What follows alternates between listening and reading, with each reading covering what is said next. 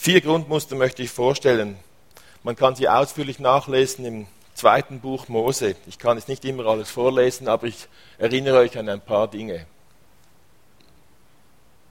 Bin ich hintergegangen, so. Okay. Das erste Grundmuster, das ist seine persönliche Geschichte. Die Familie, in die hinein Mose geboren wurde, lebte in schwierigsten Lebensumständen. Wirklich nicht in schwierigen, sondern in schwierigsten. Sie gehörten zum Volk der Israeliten, die unter Pharao Ramses II. zunehmend unterdrückt wurden. Wir haben das in der Geschichtsunterrichtsstunde immer wieder gehört, diese Bilder und so. Wir haben aber nicht immer an das Volk Israel gedacht oder an die Israeliten. Aber die Fronarbeit unter den Pharaos, von der haben wir gehört. Neugeborene Knaben durften bei Ramses II. nicht weiterleben. Die Israeliten wurden zu viele. Und das ist bedrohlich gewesen für ihn. Aber in all dieser Not nutzt Gott Menschen und Umstände, die Mose ideal für seine spätere Berufung vorbereiten. Jetzt muss sich die Männer ein bisschen enttäuschen. Dass Mose überhaupt von Gott gebraucht werden konnte, hat er den Frauen zu verdanken. Nicht nur, weil eine Mutter ihn geboren hat, sondern es waren die Frauen, die verhinderten, dass er getötet wurde. Die Männer waren nirgends, die haben irgendwie diskutiert, ob der Beschluss des Pharao gut ist oder nicht. Aber die, aber die Frauen haben verhindert, dass Mose starb. Und das hat angefangen, das hat angefangen bei den Hebammen, Schifra und Pua. Lest mal 2. Mose 1. Zwei Hebammen haben so schlau dem Pharao geantwortet, dass die hebräischen Kinder nicht umgebracht werden können, weil die kommen so kräftig zur Welt und die Mütter sind auch schon kräftig, die sind schon da, bevor die Hebammen kommen. Also kann man sie nicht mehr umbringen. Zweitens hat die Mutter von Mose das Kind zwar in den Nil geworfen, wie vorgeschrieben, aber mit einem Korb. Und darum ist er nicht untergegangen. Und drittens hat seine Schwester noch aufgepasst, was mit diesem Korb jetzt passiert. Und viertens hat dann die Tochter des Pharao dieses Kind zu sich aufgenommen. Alles Frauen, die dafür gesorgt haben, dass hier ein Menschenleben nicht vernichtet wird. Und ich danke allen Frauen, die in ihren Engagements sich immer wieder dafür eingesetzt haben, dass Kinder am Leben bleiben. Und das braucht ziemlich viel Mut. Und in dieser ganzen Geschichte wird überhaupt nirgends gesagt, dass diese Frauen eine Stimme von Gott hörten oder eine Vision hatten oder irgendeinen besonderen Auftrag. Die haben nur gemacht, was Gott auch machen würde, nämlich sich fürs Leben einsetzen. Das ist schon Wille Gottes. Wer sich für Leben einsetzt, dass Menschen leben können, das ist der Wille Gottes. Da braucht ihr keine spezielle Berufung dafür. Das wissen wir alle, das können wir tun. Ob du Hebamme bist oder Mutter oder Schwester oder Pharaonentochter, das spielt überhaupt keine Rolle. Es gibt auch Beispiele für Männer, die sich fürs Leben einsetzen können. Aber in dieser Geschichte kommen sie noch nicht vor. Du weißt nie, und das möchte ich euch allen in Erinnerung rufen, ob jung, ob alt, ob mit oder ohne Diplom, du weißt nie, wozu Gott ein Kind einmal berufen wird, für das du dich heute einsetzt. Du kannst dich immer für ein Kind einsetzen. Und es haben sich ziemlich viele Frauen eingesetzt für die Kinder, die heute gar nicht mehr wissen, was Gott aus diesen Kindern gemacht hat. Ein zweites aus der Geschichte von Mose. Mose wächst in zwei Kulturen auf, zwischen denen er sich später als führende Persönlichkeit bewegen wird. Obwohl die Trennung von seiner Familie schmerzhaft war, profitierte Mose von der ägyptischen Ausbildung und Bildung und von seinem hebräischen Glauben, den er aus der Familie noch erlebt hatte. Seine Mutter konnte ihn ja dann noch stillen, oder? So schlau war sie auch noch, das einzufädeln mit ihrer Tochter. Also denk daran, auch wenn deine familiäre Ausgangslage nicht optimal war, suboptimal heißt es heute, oder? Nach Mose sogar katastrophal, lebensbedrohlich, kann Gott sie optimal für deine Berufung gebrauchen auch wenn deine familiäre Ausgangslage überhaupt nicht optimal ist, kann Gott sie optimal für deine persönliche Berufung gebrauchen. Es gibt niemanden, der genau diese Voraussetzungen mitbringt, die du aus deiner familiären Geschichte mitbringst. Und Gott wird diese Voraussetzung für deine Berufung gebrauchen können. Also, alles spielt eine Rolle.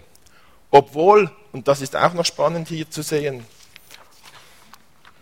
Gott hatte bereits einen viel weiteren Blick, als die Menschen erleben konnten in ihrer eigenen persönlichen Situation. Es wurde schlimmer und härter unter den Bedingungen des Pharaos. Es ging bergab und viele von uns leben in christlichen Gemeinschaften, in christlichen Umgebungen und in unchristlichen Umgebungen, in denen es seit Jahrzehnten bergab geht. Machen wir uns nichts vor. Wir haben den Mut nicht verloren, aber es geht immer noch bergab, oder? Und gleichzeitig aber erhören wir hier etwas von einer Geschichte, die bereits bergauf geht. Wir merken es nur noch nicht. Damals haben die Leute auch nicht gemerkt. Mit Mose und mit anderen Leuten, die hier in dieser Geschichte eine Rolle gespielt haben für Mose, ist die Geschichte, die einmal zur Befreiung für dieses unterdrückte Volk führen wird, schon am Beginnen. Gottes hoffnungsvolle Arbeit beginnt schon, auch wenn wir Menschen sein Wirken gar noch nicht direkt erkennen können. Vergesst das nie.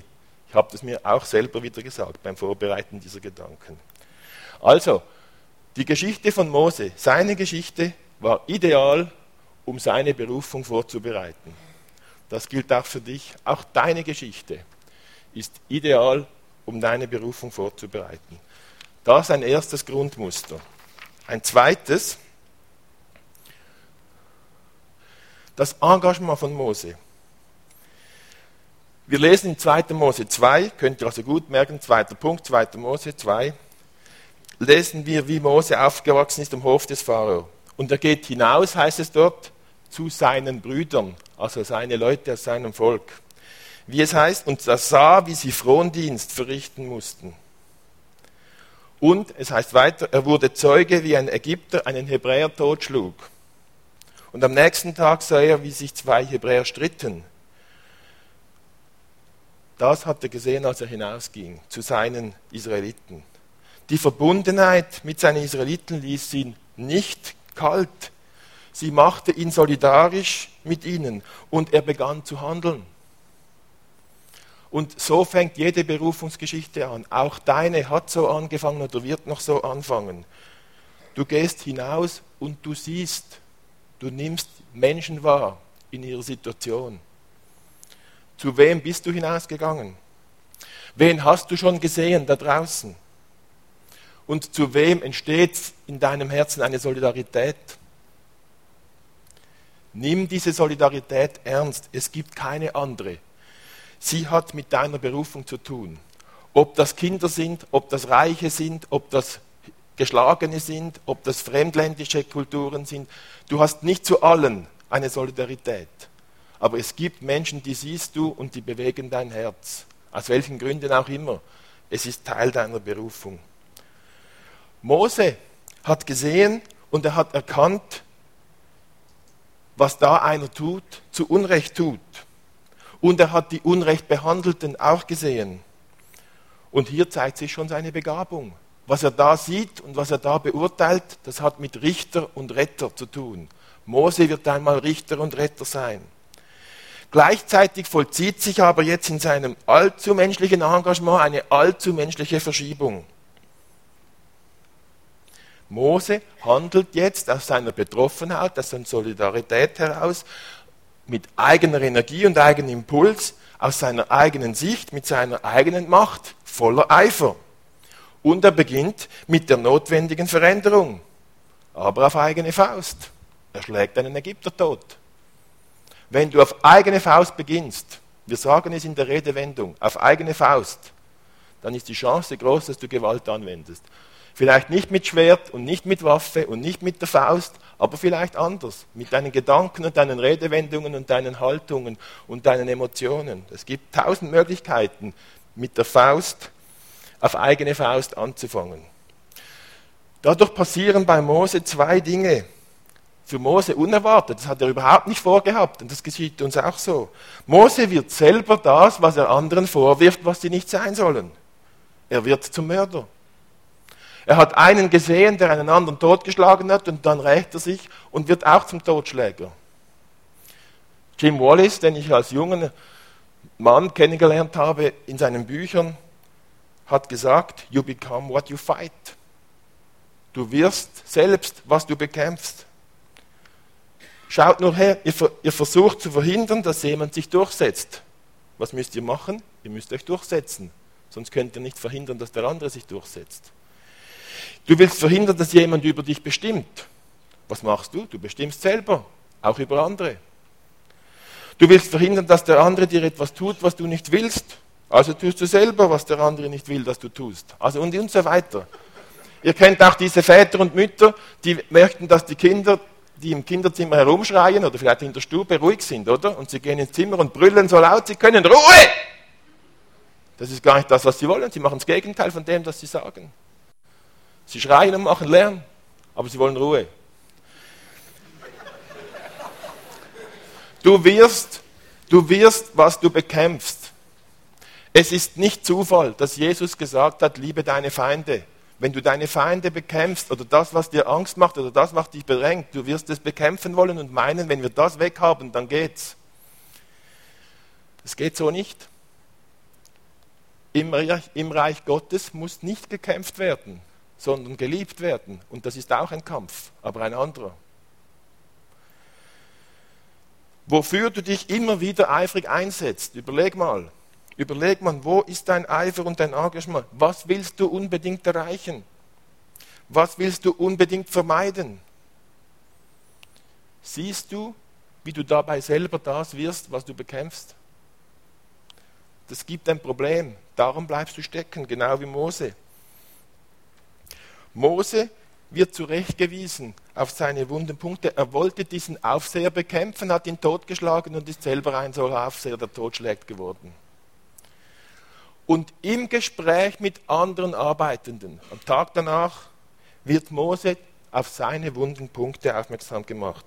Und zwar gerade durch die Personen, die er retten wollte oder die ihn er zurechtweisen wollte. Wenn Mose jetzt nicht stur wird und jetzt nicht so sich selber rechtfertigt und jetzt nicht zehn gute Ausreden mit und ohne Bibelstellen nimmt, dann kann er jetzt Gott zu sich reden hören in der Entgegnung, die ihm durch die Leute entgegenkommt, für die er sich einsetzt oder die er eliminieren wollte, hört er seine wunden Punkte angesprochen. Durch die direkten Rückfragen der Hebräer werden die zwei wunden Punkte, die für ein segensreiches Wirken von Mose noch im Weg stehen, aufgezeigt. Die erste Frage, die ihm gestellt wird, Wer hat dich zum Aufseher und Richter über uns eingesetzt? Was ist hier los? Die Berufung und die Einsetzung fehlt noch. Mose hat sich selber eingesetzt. Das wird nicht angenommen. Und alle, die schon in der Schweiz versucht haben, eine Aufgabe anzunehmen, bevor sie gewählt wurden oder bevor man ihnen die Autorität dazu gab, die wissen das. Man kann sich nicht selber den Platz nehmen, wenn man noch so mutig ist. Autorität wird einem geschenkt, Verantwortung wird einem aufgetragen, man kann sie nicht nehmen. Aber man weiß schon lange, dass das ein Thema ist und wenn es dann kommt, werden die Knie weich, oder? Aber das ist wichtig, die Berufung hat Mose sich selber da äh, gegeben und gesetzt und das wurde nicht angenommen von den Leuten. Die zweite Frage, willst du mich auch umbringen wie den Ägypter? Was Mose mit dem ägyptischen Aufseher gemacht hat, war keine edle Tat. Auch wenn sein Ziel edel war. Es war Mord. Er hat neues Unrecht produziert. Er hat einen Menschen umgebracht. Mose hat hier zwei Probleme, die er mitnimmt für den, für den weiteren Lebensweg.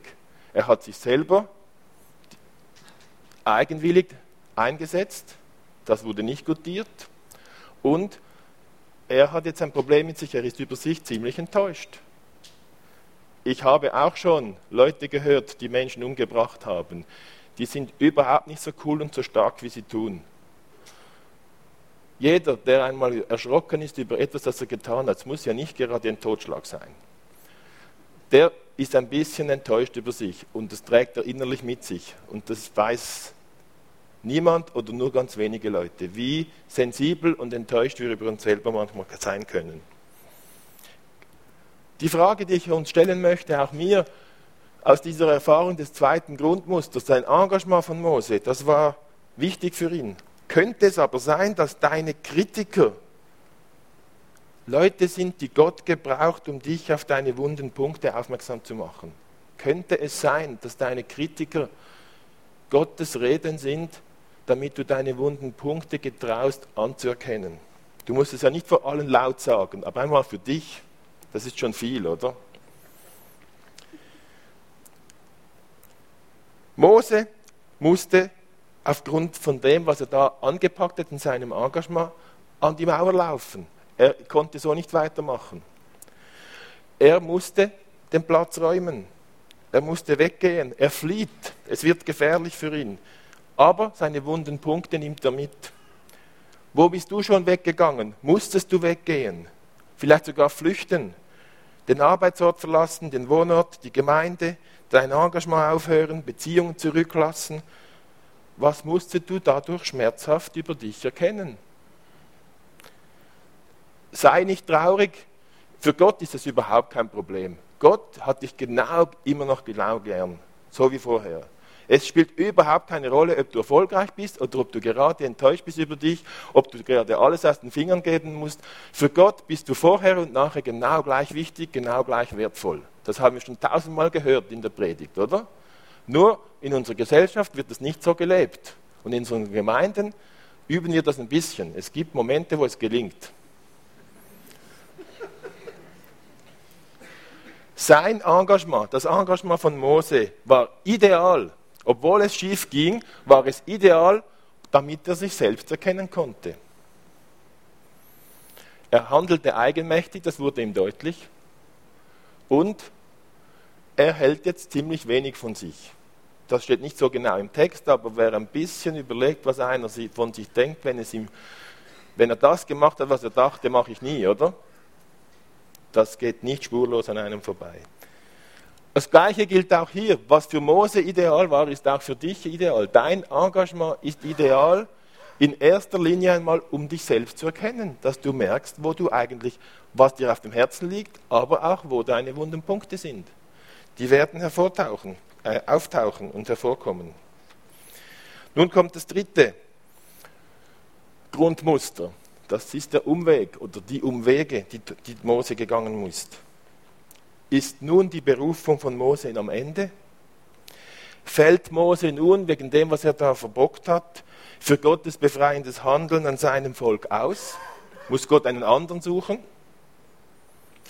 Muss Gott Mose fallen lassen, weil er versagt hat? Ist durch das eigenmächtige Handeln von Mose der Heilsplan Gottes sogar durchkreuzt worden?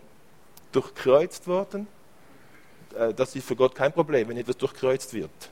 Gott kann weiterhandeln, auch wenn es Kreuzwege gibt, oder? Menschlich gesehen, also mit menschlicher Blickwinkel, erkennt man in diesem Moment in der Geschichte von Mose nicht, dass dieser Bankrott und seine Flucht ihn an den Ort bringen werden, an dem die beiden wunden Punkte durch Gottes Wirken geheilt werden und seine Berufung dann erst fruchtbar werden kann. Göttlich gesehen wer die Geschichte kennt oder wer schon ein bisschen eine Ahnung hat, wie Gott tickt, oder? Oder wie, der Heilige Geist halt wirkt, der merkt, in diesem Moment im Leben von Mose ist einer schuldig geworden und spürt die Not und den Schmerz von dem. Und dieser Mensch braucht, damit er weiterkommt, etwas ganz dringend. Er braucht eine neue Erfahrung mit Gott. Sonst wird er nicht weitermachen. Er braucht eine neue Erfahrung mit Gott, um weiterzukommen und um weitermachen zu können. Er hat die Konsequenzen erlebt von dem, was schiefgegangen ist. Aber das hat ihn in die Fremde gebracht. Er konnte nicht am gleichen Ort weitermachen. Aber das ist kein Hindernis für Gott, mit Mose weiterzumachen. Jetzt kommt die notwendige Umleitung, also die notwendende Umleitung. Und machen wir uns nicht vor, wenn etwas schief geht, hat das immer eine notvolle Dimension. Aber ihr wisst ja, alle sind schon im Verkehr unterwegs gewesen, wenn eine Umleitung kommt. Wisst ihr, was das Besondere ist an einer Umleitung? Das ist der einzige Weg, der weiterführt. Das ist, das, ist, das ist das Schöne an der Umleitung. Wenn es die nicht gäbe, wären wir am Ende. Oder? Eine Umleitung ist überhaupt keine Katastrophe. Die Umleitung ist die beste Nachricht, wenn du vor einer Baustelle stehst. Umleitungen sind keine Hindernisse. Umleitungen sind der einzige Weg, der weiterführt. Merkt ihr das? Egal, ob du 100 Jahre alt wirst oder ob du 60 bist oder 20 oder 15. Es, du wirst an Baustellen geraten, du wirst an die Wand laufen, du wirst schmerzhafte Erfahrungen machen, die haben auch mit deinen notvollen Seiten zu tun. Auch andere sind schuld daran, aber du auch. Und die Umleitung wird der einzige Weg sein, der noch geht. Danke Gott dafür, sobald du den Zeiger siehst, wo es lang geht. Die Umleitung ist schmerzhaft, sie ist nicht leicht, aber sie ist der Weg, der weiterführt. Und das ist die gute Nachricht daran. Auf dem Weg, den du eingeschlagen hast oder einschlagen musstest, darfst du eines nicht vergessen, Gott wird dir neu begegnen. Es ist nur eine Umleitung. Und das ist das Beste, das dir passieren kann, wenn du vor einer Baustelle stehst. Es ist der einzige Weg, der weiterführt. Achte darauf, Gott begegnet dir auf dem Umweg. Er lässt dich nicht ins Leere laufen. Als wir in unserer Gemeinde wichtige Entscheidungen fällen mussten, um die Gemeinde neu auszurichten, war immer die heiße Frage, und wenn diese Entscheidung falsch ist? Kriegen alle weiche Knie und wollen Ausschuss bilden und die Sitzung vertagen und die Entscheidung ein halbes Jahr später fällen, oder? Das kennt ihr. Einer fehlt noch und den müssten wir noch fragen. Dabei haben sie nur Schiss vor der Entscheidung, weil wenn sie das machen, können sie das Alte nicht mehr gleich weitermachen. Ich habe den Leuten gesagt, wir machen jetzt nach bestem Wissen und Gewissen, so wie wir Gottes Wirken verstehen, diese Entscheidung. Wenn sie falsch sein sollte, wird Gott uns nach der nächsten Kurve schon in Empfang nehmen. Der ist schon dort. Gott ist überall, auch auf den Umleitungen und auf den Umwegen. Gott kann uns immer wieder begegnen. Es ist überhaupt nicht so, dass wir hier keine Fehler machen dürfen. Das ist eine Scheißmentalität der Schweizer. Die meinen, sie dürfen keine Fehler machen.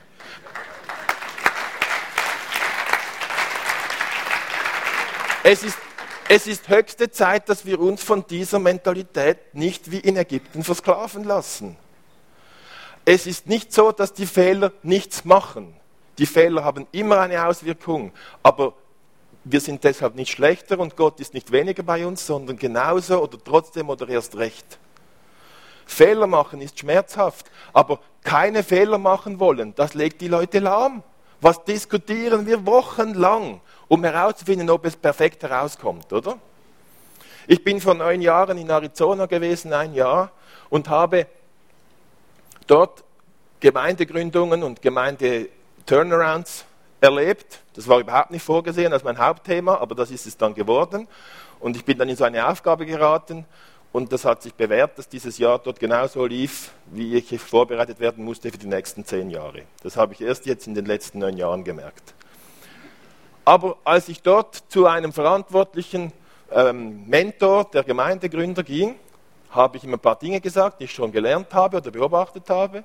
Dann sagte er, zu mir, das war in der zweiten Woche und ich wollte ein Jahr dort bleiben. Mark, you know it all. Just do it. Das ist der Amerikaner. Wir wissen auch nicht mehr, wir machen es einfach, oder? Und verkaufen es dann als die neueste Idee. Also das wissen wir, dass das nicht stimmt, aber die Amerikaner haben es noch nicht alle gemerkt. Mach's einfach, du weißt alles. Dann habe ich ihm gesagt, aber weißt du, der große Unterschied ist, in Amerika, wenn du etwas ausprobierst, darfst du einfach nicht liegen bleiben. Solange du wieder aufstehst, macht das überhaupt nichts. Du musst zweimal bankrott gehen, bis du eine Firma gründen kannst. Das dritte Mal klappt Du lernst am meisten, wenn du eine Firma gründest, da klappt es nicht. Dann lernst du es noch einmal, klappt es wieder nicht. Und beim dritten Mal geht's, bravo, sagt der Amerikaner. Und der Schweizer sagt, du willst eine Firma gründen, das geht sicher nicht. Und dann fällst du auf die Nase, ich habe es dir gesagt, das geht nicht. Und dann gehst du irgendwo und äh, machst etwas anderes. Es ist, als wir, ich habe mit Thomas Matter zusammen eine Aufgabe angefangen, das war eine lange Geschichte, kann ich jetzt nicht erzählen. Wir haben den Auftrag empfunden, dass wir zu zweit eine bestehende Gemeinde missionarisch leben lassen wollen. Einfach ganz gewöhnlich, dass wenn die Leute uns begegnen, begegnen sie dem, was das ganze Jahr hier stattfindet.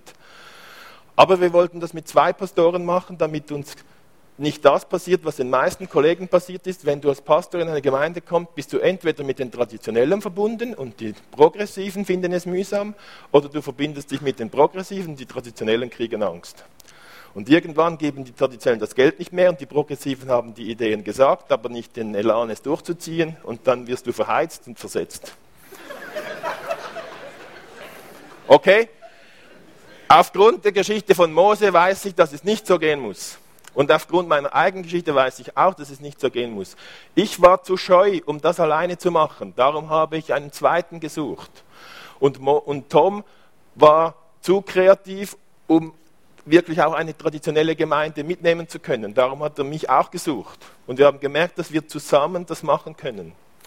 Oder dass es machen könnten. Es braucht ziemlich viel Mut. Und es ist gelungen. Es ist erstaunlich, was geschehen ist in unserer Gemeinde. Wir waren vor neun Jahren 60 Leute in vier Kapellen verteilt. Und jetzt sind wir 100 bis 120 im Gottesdienst und wirken in 20 Ortschaften äh, mit unseren verschiedenen Projekten. Die meisten finden es toll, dass am Sonntag so schöne Gottesdienste sind. Einige haben angefangen, missional zu leben. Die meisten konsumieren noch, haben genug zu tun mit ihren privaten Problemen, aber einige haben angefangen, mit Jesus zu leben. In den Problemen und in der Nachbarschaft gleichzeitig, oder? Das ist nämlich das Geheimnis. Gott baut sein Reich mit uns Halbstarken, weil die ganz Starken ihm gar nicht zur Verfügung stehen.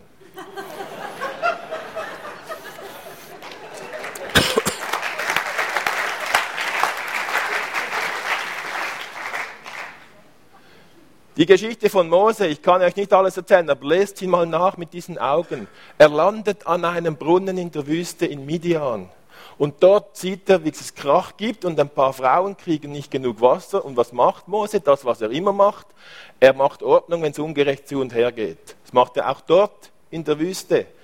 Also seine Grundberufung zum Richter und Retter ist immer noch da. Er lernt dort eine Frau kennen, gerät in eine Priesterfamilie. Priesterfamilie in der Wüste, oder? Beim Pharao ist er groß geworden und jetzt wird er noch in der Priesterfamilie mit Gott näher gebracht, oder? Und er lebt dort 40 Jahre in der Wüste. Mose wurde 120 Jahre alt. 40 Jahre war er in Ägypten am Pharaohof, 40 Jahre in der Wüste bei Schwiegervater und seiner Familie und dann 40 Jahre der Leiter in der Befreiung des Volk Israels in Ägypten. Wundere dich nicht, wenn Gott zwei Drittel deines Lebens braucht, um dich in deine Berufung zu führen. Das war bei Mose auch so. Es kann sein, dass wir werden nicht 120, also wenn wir 75 annehmen, heißt das, die ersten 25 Jahre, das ist Grundlagenarbeit. Äh, wenn du jetzt schon ein Diplom hast, ist das noch nicht das Ende. Das ist erst eigentlich der Pharaohof. Jetzt bist du gebildet, oder? Jetzt kommt noch die Lebenserfahrung, die dich auch noch bildet und die Gotteserfahrung im Scheitern, die kommt auch noch. Und dann bist du 50. Und dann dann wird dein Dienst fruchtbar, wenn du in beiden Lebensphasen wirklich mit Gott äh, nicht aufgegeben hast. Weil Gott gibt dich nicht auf, aber du kannst immer aussteigen. Aber lass dich immer wieder von Gott rufen. Mose hat es gemacht. Darf ich fünf Minuten überziehen oder geht das nicht? Geht das noch? Okay, ich mache ganz schnell. Ähm, ihr kennt die Geschichte zum Teil sicher selber sehr gut. In seinem Alltag, er hat überhaupt nichts erwartet, passiert etwas, das er nicht kennt. Ein Busch brennt, so sieht es wenigstens aus von weitem, oder? Das passiert dir auch. Wenn du achtsam bist auf Unvorhergesehenes, könnte es sein, dass dort Gott mit dir redet. Mose hat Folgendes gemacht. Das ist doch seltsam, das muss ich mir näher anschauen, oder? So kann ganz etwas Wichtiges geschehen, sogar eine Gotteserfahrung. Schau mal etwas Seltsames, das du beobachtest, genauer an. Vielleicht begegnet dir dort Gott. Es muss kein brennender Dornbusch sein, aber etwas Seltsames, das deine Neugier weckt. Und dann passiert Folgendes. Er wird bei seinem Namen gesprochen. Das gibt es, dass wir plötzlich merken, jetzt bin ich gemeint. Und dann, ja, ich höre. Hey, Mose ist ein bisschen reifer geworden. Damals hat er einfach reingeschlagen, oder? Jetzt ist er nicht mehr ganz so sicher. Jetzt hört er zuerst hin. Und dann Ich habe den Hilfeschrei der Leute von Israel gehört, deshalb gehe jetzt, ich schicke dich zum Pharao, du sollst mein Volk herausführen. Es geht gar nicht um Mose, es geht um das unterdrückte Volk. Die haben seit Jahrhunderten, seit Jahrzehnten zu Gott geschrien. Was meint er, wie viele Gemeindeglieder und wie viele Nichtchristen und wie viele verletzte Christen beten zu Gott, dass sie irgendwo einen Ort finden, wo sie Heilung finden? Das sind Hunderte, Tausende auch in der Schweiz. Und einige von denen sitzen sogar hier, vermute ich mal.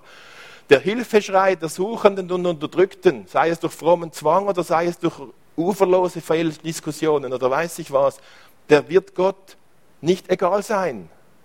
Und er wird Menschen berufen, die zu diesen Menschen gehen und sie aus dieser Unterdrückung befreien. Wenn du berufen wirst, geht es im Fall nicht um dich. Okay, willst du noch eine Berufung? Es geht darum, dass Gott den Schrei von Menschen gehört hat, die jemanden brauchen, der sie irgendwo hinführt, wo sie selber nicht hingetrauen. Und jetzt kommt Mose sein zweites Problem, das er mitgenommen hat in die Wüste, sein Minderwert. Ich? Wer bin ich denn? Ich habe mal einen totgeschlagen, oder? Und was sagt Gott? Ich werde dir beistehen. Gott sagt nicht, das macht nichts. Er sagt nicht, du bist ein schlechter Kerl. Er sagt nicht, du bist trotzdem gut. Es geht überhaupt nicht um gut oder nicht gut oder gut genug oder schlecht genug. Es geht darum, ich werde dir beistehen. Kannst du mit dem leben?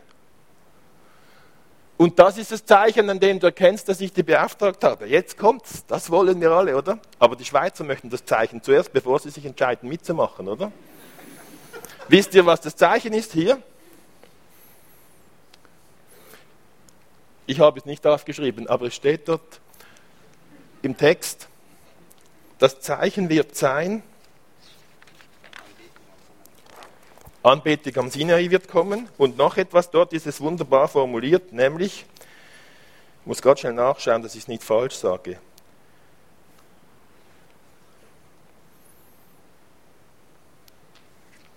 Ja, find's. Das Ergebnis wird sein, die Menschen werden Gott dienen. Nicht Mose werden sie dienen. Wenn du wirklich in deiner Berufung lebst, werden die Menschen nicht machen, was du sagst, aber sie werden Jesus nachfolgen und das machen, was Jesus mit ihnen vorhat. Dann lebst du in deiner Berufung, wenn die Menschen das machen. Und wenn du merkst, dass Menschen das tun, weil du dich engagierst, dann weißt du, dass Gott dir beigestanden ist und dass du in deiner Berufung lebst. Also, und dann kommen all die Einwände, das mache ich jetzt nicht alles durch hier. Und nun, wenn Sie dann fragen, wie ist dein Name, was soll ich sagen? Ich bin da. John Wesley hat mal gesagt, ich arbeite in der Methodistenkirche. Das Beste von allem ist, dass Gott mit uns ist. Ich werde dir beistehen, ich bin da. Und alles andere ist Beigemüse. Es kommt nicht auf dein Gabenprofil allein an, es kommt nicht auf deine Note an, es kommt nicht auf deine Fehlerlosigkeit an. Das hat Einfluss zum Vorteil und zum Nachteil. Ich kann manche Dinge inzwischen sehr gut. Das hat Nachteile. Es gibt ganz viele Gemeindeglieder, die sagen, mach du es, Marc, ich kann es nicht so gut wie du. Das ist ein Scheißenfall. Da musst du immer das machen, wenn du nicht getraust zu sagen, auch wenn ich es besser kann, es ist trotzdem wichtig, dass du das machst, weil es geht nicht darum, dass der Beste es macht, es geht darum, dass wir alle etwas machen können. Und was ist, wenn sie mir nicht glauben? Was soll ich dann tun? Dann kommt die Geschichte mit dem Stecken und der Schlange, oder? Das lasse ich jetzt aus.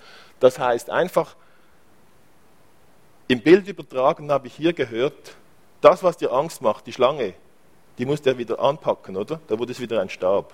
Was dir Angst macht, wenn Gott sagt, das ist deine Aufgabe, dann pack sie an. Sie wird sich verwandeln und es wird dein Stab werden, an dem du gehst und mit dem du gehst.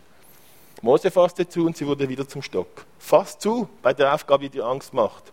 Und dann wird sie vorwärts kommen. Das mit der Hand war auch noch da, das lasse ich jetzt weg. Ich habe selber eine Verletzung an meiner Hand gehabt und habe meine Hand fast durch eine Infektion verloren. Und im Spital habe ich zum Chirurgen gesagt, diese große offene Hand und der Arm und so, das ist gar nicht mehr meine Hand. Dann hat mein Chirurg zu mir gesagt, Herr Nussbaumer, das ist wieder Ihre Hand. Das war im Fall eine Predigt. Ich habe wieder eine Hand. Ohne diese Infektion und ohne diese Operation hätte ich keine Hand mehr. Da wäre ich wahrscheinlich an einer Blutvergiftung gestorben, zwei Wochen später. Und meine Frau hat mir gesagt, du musst nicht noch mehr loslassen. Ich habe mit ihr diskutiert, was muss ich noch alles aus der Hand geben und so, oder? Hat sie gesagt, fang einfach wieder an anzupacken. Und das war die gleiche Botschaft hier. Und das war richtig, das war ein Wort von Gott über einen Chirurgen, der wahrscheinlich aufgrund der Religionsfreiheit in der Schweiz gar nicht Christ ist.